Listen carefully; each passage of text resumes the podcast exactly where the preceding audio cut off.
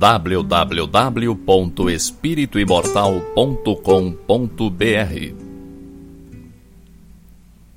Cinco minutos de Espiritismo visando a reflexão.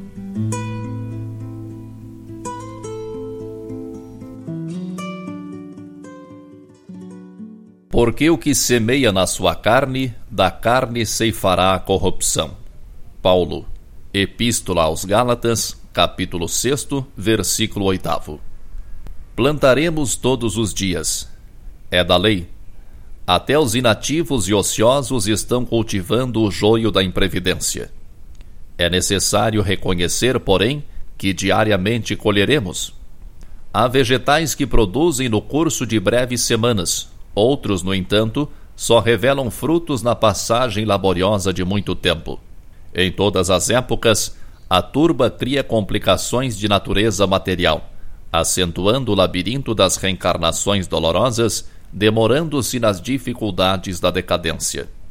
Ainda hoje, surgem os que pretendem curar a honra com o sangue alheio e lavar a injustiça com as represálias do crime.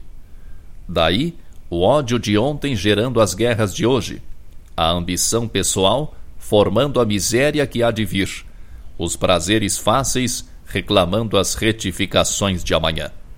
Até hoje, decorridos mais de 19 séculos sobre o cristianismo, apenas alguns discípulos, de quando em quando, compreendem a necessidade da sementeira da luz espiritual em si mesmos, diferente de quantas se conhecem no mundo, e avançam a caminho do Mestre dos Mestres.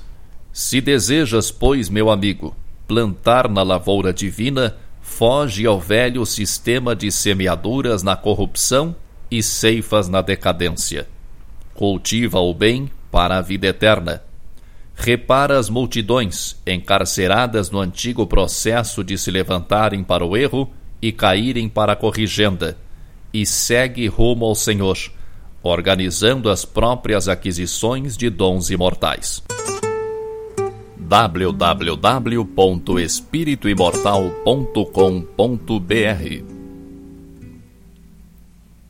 Cinco minutos de Espiritismo visando a reflexão.